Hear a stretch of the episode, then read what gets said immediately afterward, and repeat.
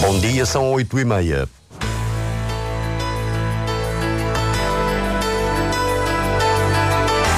Antena 1 Madeira. Informação. O atendimento para os reembolsos no Instituto de Administração da Saúde passa a ter novas regras a partir do próximo mês. Dezenas de polícias na noite passada juntaram-se numa vigília frente à Câmara do Funchal em solidariedade com o protesto nacional. O vento e a chuva vão ser fortes na Madeira nos próximos dias. Diário Regional na Antena Madeira, assistência técnica de Paulo Fernandes, a edição é de Celina Faria.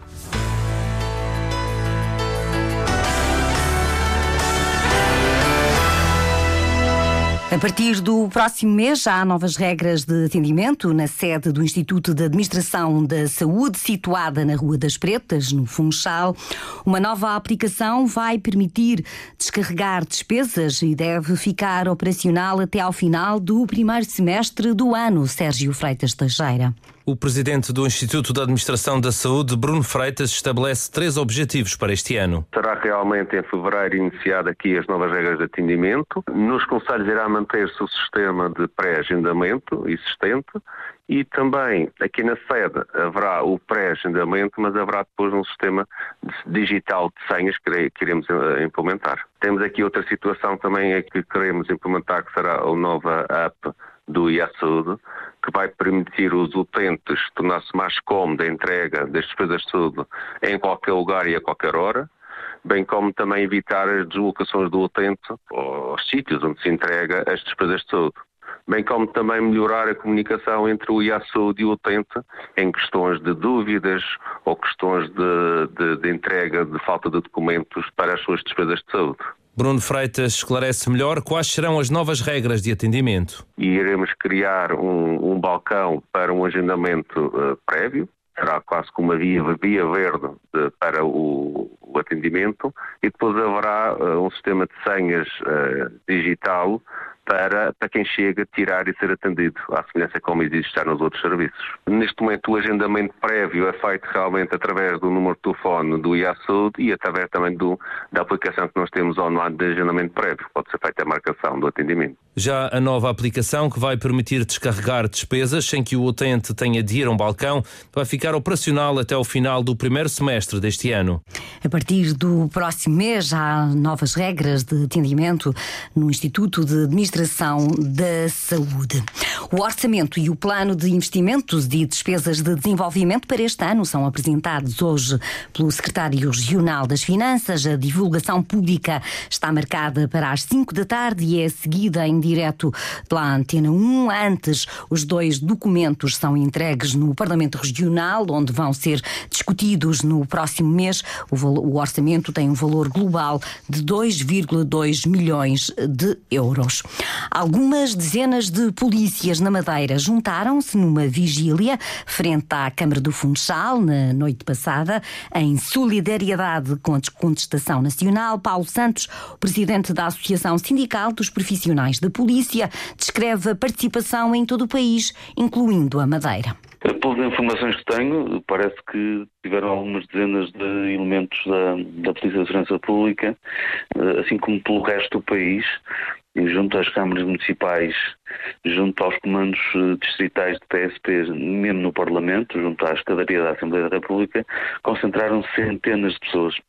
Eu diria que no cômputo geral, eh, milhares de polícias estiveram mobilizados nesta, nesta luta que é espontânea, que extravasa aquilo que é a realidade dos sindicatos e que obviamente os sindicatos, no caso da ASP, não poderiam estar fora e que também se juntaram neste movimento de solidariedade para mostrar ao Governo que aquilo que fez para a Polícia de Segurança Pública não foi o correto e que os profissionais da PSP estão bastante indignados com este Governo. Paulo Santos explica os motivos do protesto nacional.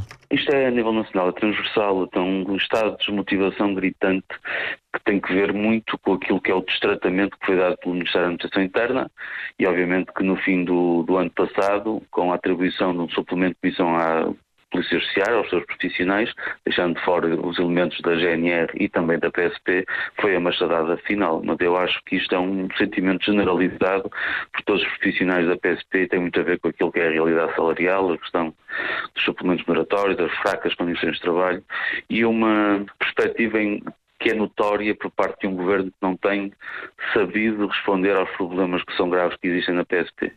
Paulo Santos, ouvido esta manhã pela jornalista Cláudia Ornelas, em Lisboa, dezenas de agentes da PSP concentraram-se frente à Assembleia da República em várias esquadras de todo o país. Na noite passada, alguns carros patrulha ficaram parados. O protesto por melhores salários e condições de trabalho repetiu-se também no Porto Porto, nas Caldas da Rainha, entre outras cidades, incluindo o Funchal. A coligação regional entre o PSD e o CDS para as legislativas nacionais, marcadas para 10 de março, vai ter o nome Primeiro Madeira e não inclui o PPM. A informação foi adiantada pelo líder social-democrata Miguel Albuquerque. Primeiro Madeira é o que nós vamos restar. Porque, em primeiro lugar, nós sempre tivemos autonomia funcional, estatutária e decisão política. E a nossa ideia é transmitir sempre aquilo que vai ser o nosso lema de campanha. Se os madeirenses, os porto-santenses, quiserem continuar a defender em primeiro lugar e contra todos, e seja com quem for, a Madeira, tem de nos apoiar. Porque isso é o nosso lema. Primeiro, Madeira. A AD Madeira vai ser um pouquinho diferente da AD Nacional. Porquê? Nós somos diferentes, somos autónomos.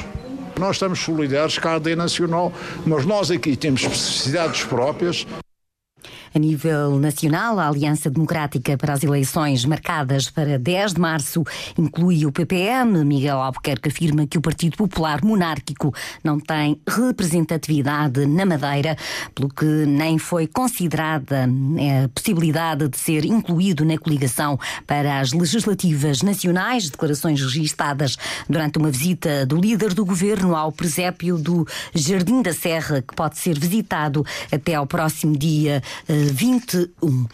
A obra do jornalista e escritor luso-brasileiro Igor Lopes, com o título Açores em Cores, é apresentada hoje na Casa dos Açores, na Madeira. O autor explica à Antena 1 que o livro tem como objetivo dar a conhecer o arquipélago aos imigrantes e luso-descendentes. É uma mensagem para a diáspora açoriana, os Açores-descendentes espalhados por todo o mundo, de que existe um arquipélago lindíssimo, com uma pujança econômica, com pujança cultural, que precisa ser mostrado e também valorizado. Há muitos açorianos que vivem espalhados pelo mundo, Açores-descendentes, que ou não voltaram mais ao arquipélago depois que migraram, né, ou que sequer conhecem a terra dos seus antepassados. Então o livro é um, foi feito no formato livro-reportagem, foram entrevistadas várias lideranças do arquipélago açoriano que explicaram por que, que os Açores é bom para se viver, para se morar, para se estudar, para se investir. Né? Há entrevistas muito interessantes que mostram um arquipélago que tem tudo menos o contexto insular ali na, como fator de isolamento isolamento. Igor Lopes, ouvido pela jornalista Cláudia Ornelas, destaca alguns conteúdos da obra. A atratividade turística do arquipélago, não é? pela parte da natureza, da paisagem, da conservação ambiental. Também destacar a questão da cultura vulcânica, que é, que é, que é muito, muito caricato para várias partes do mundo que não conhecem essa simbologia. Né? Depois temos uma entrevista uh, que explica como é que a importância uh, estratégica dos Açores por estar localizado no meio do Oceano Atlântico, né? do ponto de vista também militar, estratégico.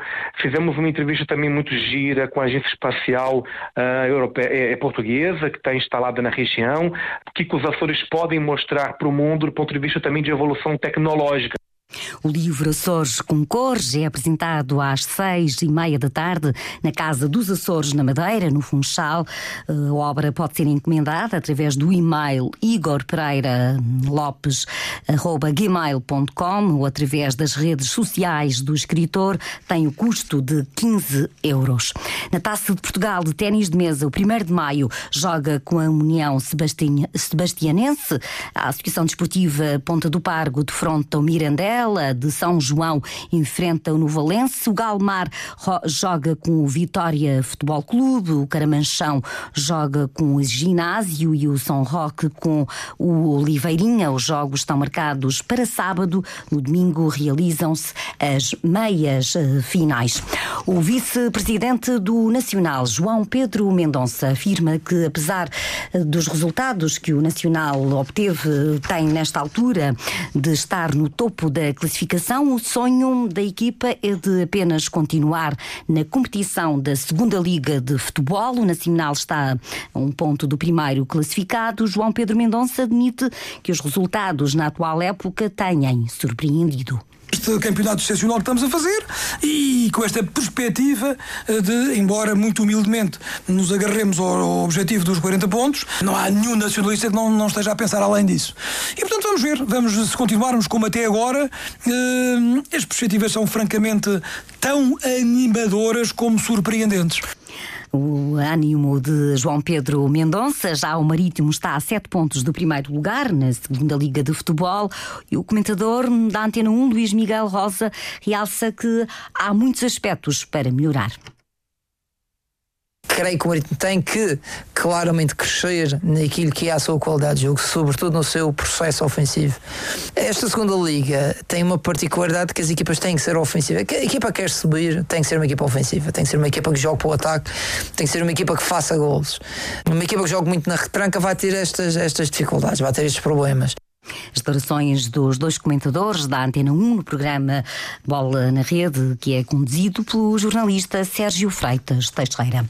A depressão Hipólito, centrada nos Açores, vai condicionar o estado do tempo também na Madeira. Prevê-se uma intensificação do vento, em especial nas terras altas, e também da chuva. É um cenário que se mantém até à próxima semana, como adiantou há pouco a Antena 1 Vítor Prior, delegado do Instituto Português do Mar e da Atmosfera na Madeira. Na Madeira, portanto, a sua influência deverá, portanto, fazer-se sentir a partir do dia 11 ao fim do dia, eh, com precipitação associada a uma superfície frontal.